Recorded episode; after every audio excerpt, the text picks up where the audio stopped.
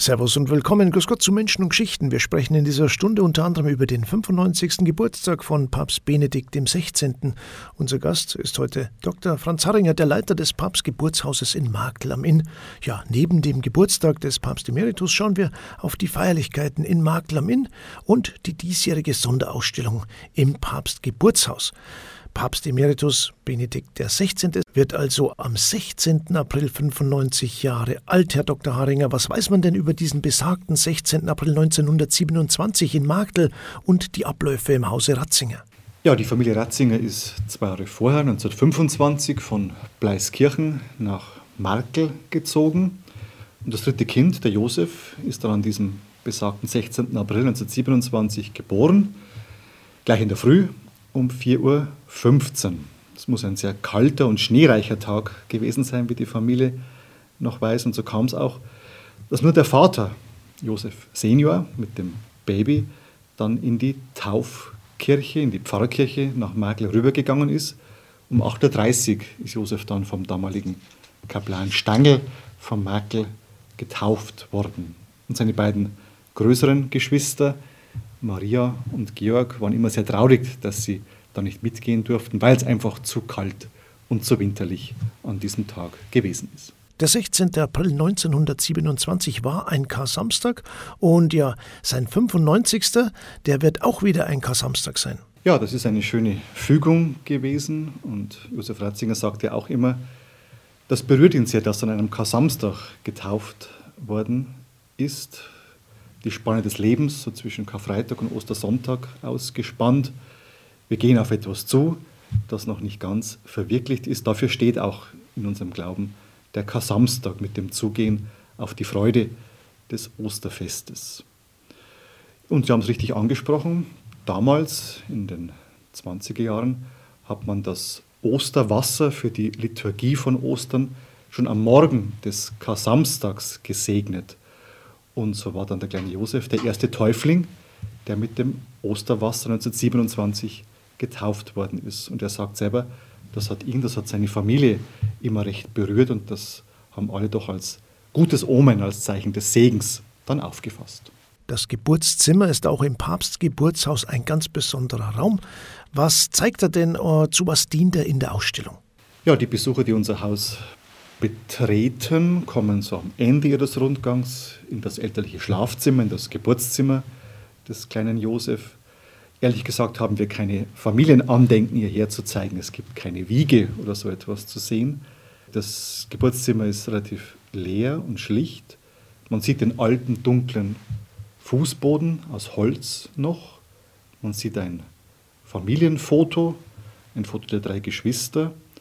Und man wird konfrontiert mit einem Ausspruch von Josef Ratzinger, den er mal in Makel getan hat. Hier ist der Ort, wo mir meine Eltern das Leben geschenkt haben. Leben als Geschenk, das wollen wir vermitteln. Und weiter, hier ist der Ort, wo ich meine ersten Schritte auf dieser Welt getan habe, wo ich meine ersten Worte gesprochen habe. Auch das hat er mal gesagt, er der Mann des Wortes und der Bücher. Und hier ist der Ort, wo ich auch dann getauft worden bin. Also ein sehr einfacher, dunkler Raum.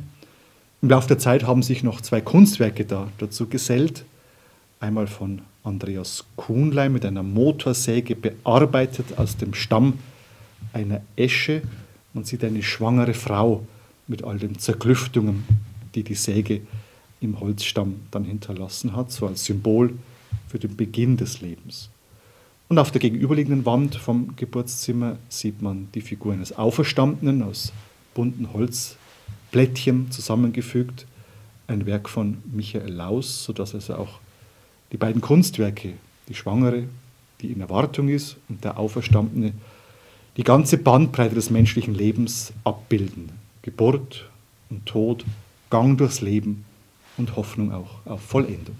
Was steht denn in Makel auf dem Programm am Kar-Samstag, am 95. Geburtstag des Papst Emeritus?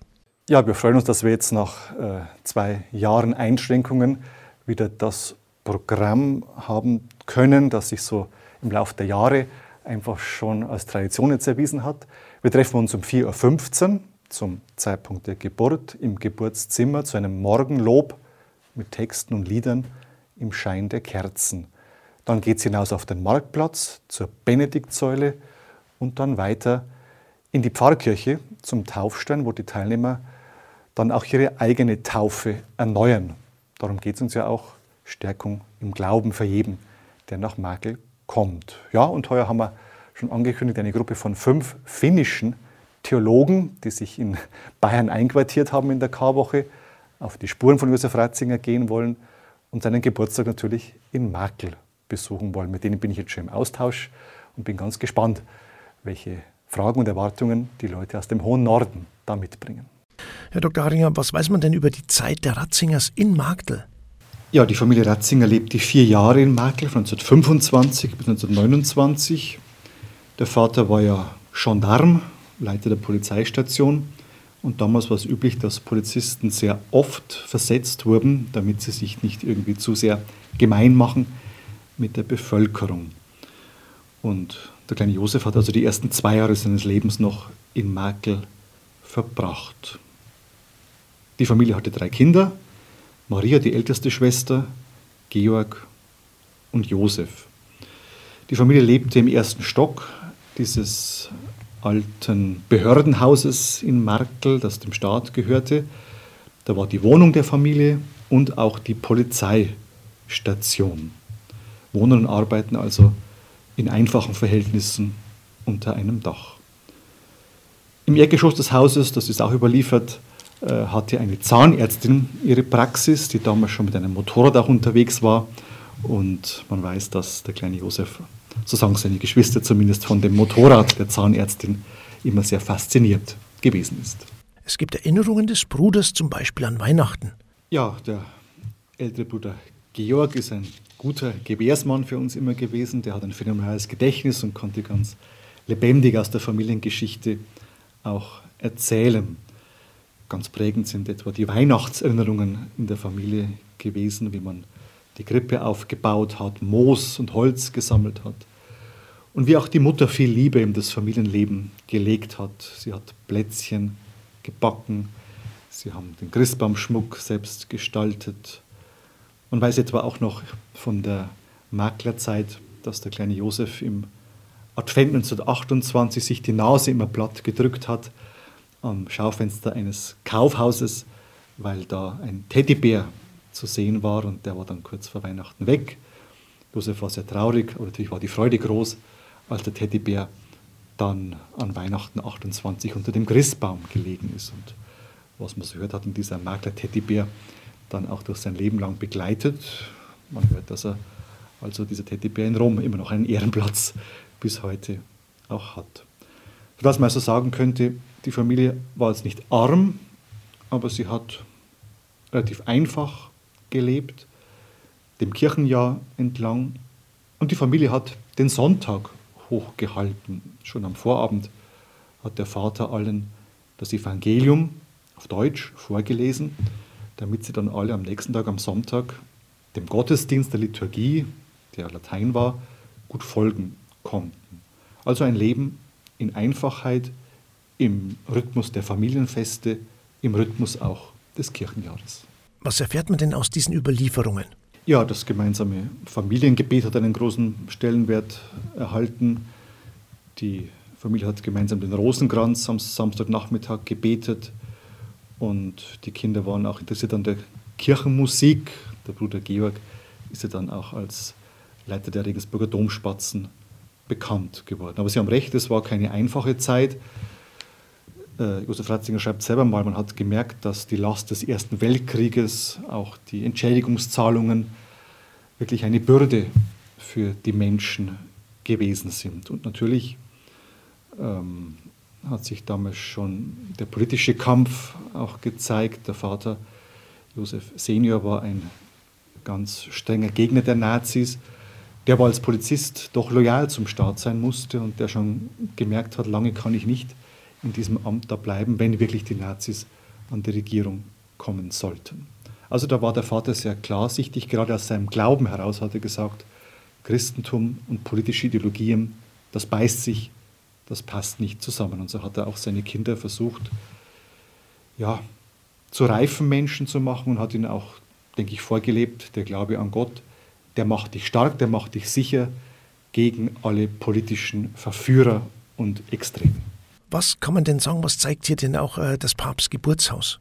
Ja, das erste Zimmer, das die Besucher besichtigen, ist mal dem Thema Makel zur damaligen Zeit gewidmet. Wie lebten die Menschen? Was hat es mit diesem alten Polizeihaus auf sich? Die Besucher sehen einen Auszug, eine Kopie aus dem Taufbuch, wo natürlich die Geburt und die Taufe des kleinen Josef festgehalten wurde. Man sieht alte Familienfotos, man kann den Stammbaum der Familie nachvollziehen. Ja, ein kleines Schmankerl würde ich sagen, haben wir auch noch eine Leihgabe von Verwandten. Man sieht ein kleines Wasserkännchen, ein kleines Weinkännchen in Miniatur. Und diese Dinge dienten dazu, dass damals schon die Kinder Messe gespielt haben, Pfarrer gespielt haben. Das war damals weit verbreitet und ich sage selber, das habe ich auch gemacht in meiner Jugend. Und so haben also die beiden Brüder Georg und Josef mit so Miniatur-Messutensilien schon Pfarrer gespielt und die große Schwester durfte damals ministrieren. Ein Zeichen dafür, dass also Liturgie etwas ganz Faszinierendes für die Familie und auch für den kleinen Josef gewesen ist. Gleich erfahren wir noch mehr über die diesjährige Sonderausstellung im Geburtshaus. Jetzt wollen wir aber noch über Papst Emeritus Benedikt XVI. sprechen, Herr Dr. Haringer. Ja, der Papst Emeritus war dieses Jahr mehrfach in den Schlagzeilen und wurde für seine Äußerungen zum Missbrauchsgutachten der Erzdiözese München-Freising sehr kritisiert. Wie haben Sie das wahrgenommen? Ja, die Veröffentlichung des Münchner Missbrauchsgutachtens am 20. Januar war natürlich ein großes Thema in den Medien. Es gab schnelle Urteile, schnelle Schlagzeilen auch. Natürlich haben sich verständlicherweise alle auf diese fünf Jahre konzentriert, in denen Josef Ratzinger Erzbischof von München und Freising gewesen ist. Ich selber habe mir wirklich einige Tage Zeit genommen, um dieses Gutachten von fast 2000 Seiten, zumindest den, den wichtigsten Passagen, zu studieren und zu lesen. Ich denke, diese Zeit braucht man auch, um diese vielen Themen irgendwie auseinanderzuhalten. Man müsste sehr viel reden, was heißt überhaupt Missbrauch in der Kirche, in der Gesellschaft, wie hat man es damals verstanden? Wie schauen wir heute, Gott sei Dank, mit besseren Augen da auch drauf? Natürlich könnte man auch diskutieren, was heißt das, ein Gutachten, in dem die Gutachter dann nicht bloß darstellen, sondern doch auch schnell zu Urteilen oder zu wahrscheinlichen Urteilen auch kommen.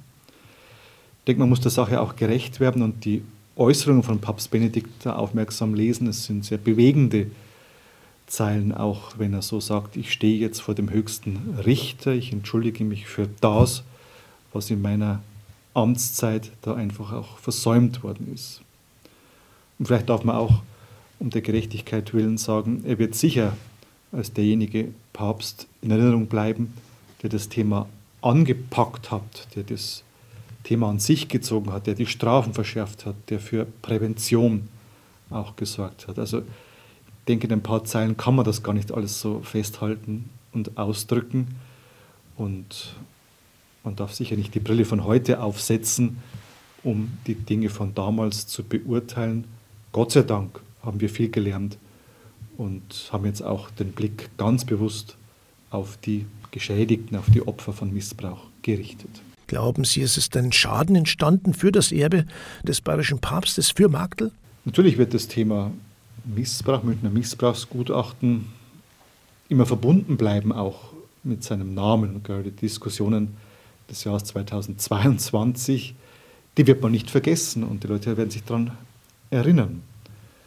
Man darf ja auch erinnern, dass es nicht der einzige schwierige Komplex in seinem Wirken war. Immer wieder ist er in theologische, kirchenpolitische Konflikte natürlich auch verwickelt gewesen. Im Geburtshaus in Makel versuchen wir, ja, da den Abstand auch zu bewahren. Vieles von diesen Kämpfen und Diskussionen wird im Abstand der Jahre vielleicht sich etwas legen. Uns ist wichtig, ihn doch auch als liebenswürdigen Menschen zu zeigen, als überzeugten Glaubenden und auch als einen großen Theologen der Kirche, der aber auch solche schwierigen Themen wie Missbrauch angepackt hat.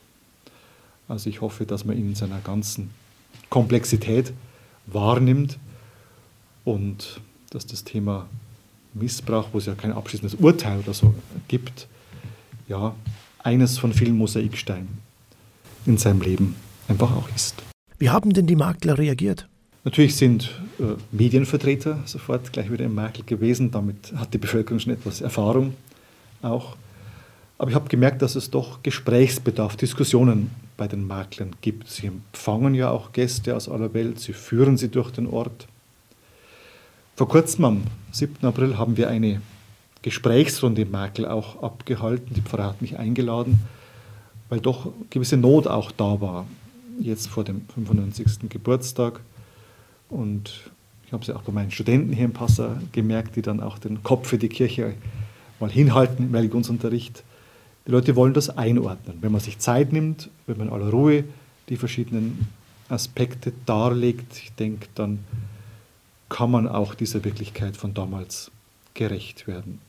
Auch der Gemeinderat hat diskutiert, wie gehen wir um mit der Ehrenbürgerwürde. Da haben wir mehrere bayerische Städte und Gemeinden dasselbe Thema gehabt. Man war sich aber dann sehr schnell einig, diese Anwürfe, Vorwürfe, wahrscheinlichen Urteile aus dem Missbrauchsgutachten in diesen nur in Anführungszeichen vier Fällen, die rechtfertigen es nicht, dass man die Ehrenbürgerwürde entzieht. So hat sich also der Gemeinderat dafür entschieden, ihn weiterhin gerne als Ehrenbürger von Makel zu führen.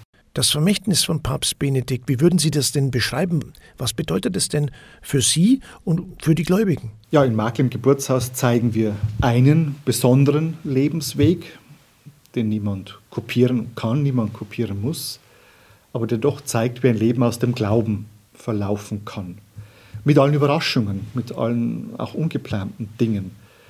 Josef Ratzinger war 50 Jahre alt, als er seine geliebte Theologie als Professor aufgeben musste und sich dann in den kirchlichen Dienst gestellt hat. Zuerst als Bischof in München, dann als Glaubenspräfekt in Rom. Das hat ihm einerseits sehr gelegen, denke ich, das Thema der Theologie. Andererseits, wie gesagt, war er auch in viele unbequeme Themen auch verwickelt und musste da auch kämpfen und manche Konflikte auch durchtragen, auch Dinge, die ihm nicht unbedingt dann auch gelegen haben. Danach haben sich viele gewundert, dass sie ihn als Papst entspannt, lächelnd gesehen haben, mit einer großen Weite und Tiefe in seinen Ansprachen. Danach hat er wieder alle überrascht durch seinen Rücktritt, den er so ganz, denke ich, frei und souverän dann erklärt hat. Was wird bleiben für die Kirche, für mich auch persönlich? Viele sagen jetzt schon, er sei eine Art moderner Kirchenlehrer, dessen Schriften in vielen Jahren, Jahrzehnten immer noch gelesen werden. Für mich sehr faszinierend, dass er einerseits ein Mensch mit einem tiefen, großen, einfachen, fast kindlichen Glauben ist und doch auch einer, der mitdenkt mit der Zeit, mit den Denkern und der einfach das, was er tief von Kindheit auf, vom Makel her äh, glaubt, durchdenken will und da einfach ein Meister des Gedankens und der Sprache auch ist. Also ich würde sagen, was bleibt? Theologie aus dem Glauben, aus der Gemeinschaft der Kirche heraus. Eine geistliche, eine spirituelle Theologie, die nicht sich selbst in den Mittelpunkt stellen möchte, sondern die den anderen Gläubigen einfach Hilfe geben möchte. Schau, so kannst du den Glauben verstehen, so kannst du ihn in schöner Sprache darlegen, damit du überzeugter und tiefer selber auch glauben kannst. Wir sprechen mit Dr. Franz Harringer, dem Leiter des Papstgeburtshauses in Marktl am Inn. Und da gibt es auch in diesem Jahr wieder eine Sonderausstellung im Geburtshaus. Zunächst, Herr Dr. Harringer, die Ausrichtung des Hauses Papst Benedikt wollte ja nie ein Museum. Es sollte ja immer ein Haus der Begegnung, ein Haus des Glaubens sein. Ja, es gibt diesen berühmten Satz von Papst Benedikt, den er damals vom Flugzeug aus beim Heimflug vom Weltjugendtag in Köln per Funk nach Merkel hinunter sozusagen gesprochen hat. Ich wünsche mir, dass dieser Ort eine Stätte wird, wo Menschen auf würdige Art und Weise mit den Fragen des Glaubens in Kontakt kommen. Und so haben wir einerseits die Dauerausstellung mit seinem Lebens- und Glaubensweg und andererseits jedes Jahr auch eine wechselnde Sonderausstellung. Wir arbeiten viel mit Kunst, mit Musik, laden Leute zu Vorträgen auch ein Darum soll es uns gehen, dass die Besucher, die manchmal schon ein bisschen auch ja, skeptisch oder mit Fragen ins Haus kommen, einfach ins Nachdenken geraten. Woher komme ich? Was sind meine Wurzeln? Was heißt das, dass das Leben ein Geschenk ist? Was heißt das auch, wenn ich eventuell als Getaufter durchs Leben gehe? Es gibt auch dieses Jahr wieder eine Sonderausstellung. Von Gesicht zu Gesicht ist der Titel. Heuer stellt bei uns noch einmal Michael Triegel aus, ein sehr bekannter Künstler, Maler aus Leipzig. Er ist in der DDR damals noch aufgewachsen, aber die bunte Bilderwelt der christlichen Kunst, die hat ihn so getröstet in dem Alltagsgrau der DDR, sagt er mal, dass er sich auf die Suche gemacht hat, auch nach den Inhalten des Christentums. Er hat sich später dann auch taufen lassen, nicht zuletzt auch im Dialog mit den Schriften von Papst Benedikt. Er gilt als einer, der die alte Bildersprache der alten Meister noch beherrscht, aber das auch immer interessant, modern, überraschend auch verfremdet. Die Besonderheit heuer ist, wir zeigen elf große Bilder von ihm, die er gemalt hat als Illustration zu Martin Luthers Tischreden, die vor einigen Jahren als Buch neu erschienen sind. Der Titel lautet Von Gesicht zu Gesicht. Michael Triegel ist ein großer Porträtmaler, auch von Papst Benedikt selber. Und der Titel Von Gesicht zu Gesicht ist ein Zitat von Josef Ratzinger, der mal gesagt hat, ja, wir Menschen haben ein Gesicht, sind auf der Suche nach menschlichen Gesichtern. Und der Mensch schlechthin, Jesus selber, der ist derjenige, der Gott selber ins Gesicht schauen kann. Und wer ihm ins Gesicht schaut, der weiß, wie Gott selber lebt und ist. Deswegen von Gesicht zu Gesicht. Eröffnung der Sonderausstellung ist am 24. April. Das Papstgeburtshaus öffnet wie jedes Jahr am Ostermontag. Ja, am Weißen Sonntag haben wir die Vernissage unserer Ausstellung. Der Künstler ist anwesend, Michael Triegel aus Leipzig und eine Laudatorin, Jeanette Stoschek vom Museum der Bildenden Künste in Leipzig. Die Ausstellung wird den Künstler auch würdigen. Im Jahresprogramm haben wir einige Highlights, würde ich sagen, neben den üblichen Dingen, Sommerkonzert und so weiter. Heuer konnte ich Peter Sebald gewinnen, der vor zwei Jahren eine große, dicke Biografie für Josef Ratzinger, Papst Benedikt, geschrieben hat. Der wird im Oktober da sein. Und denke ich auch ganz spannend, im Mai wird äh, Pfarrer Bruno Fink da sein. Der war damals der Sekretär von Kardinal Ratzinger in den Münchner Jahren und zu Beginn der römischen Zeit. Und natürlich jetzt im Zuge des Missbrauchsgutachtens schauen die Leute genau hin. Wie waren die Abläufe in München damals? Was wusste der Erzbischof? Was wusste er auch nicht? Was ging über seinen Schreibtisch? Und da bin ich sehr froh, dass eben der damalige Sekretär, Monsignore Bruno Fink, sich bereit erklärt hat, über seine Erlebnisse als Sekretär in München und Rom zu reden. Das war Menschen und Geschichten. Unser Papstexperte in dieser Stunde war Dr. Franz Harringer, der Leiter des Papstgeburtshauses in Markt am Inn. Ein ganz herzliches Dankeschön. Danke, freut mich. Danke für die Einladung. Unsere Stunde rund um den 95. Geburtstag vom Papst Emeritus Benedikt XVI., den Geburtsort in Markt am Inn und das Programm im Papstgeburtshaus im Jahr 2022. Alle Infos zum Papstgeburtshaus, die Sonderausstellung und vieles mehr finden Sie auch im Internet unter www.papsthaus.eu.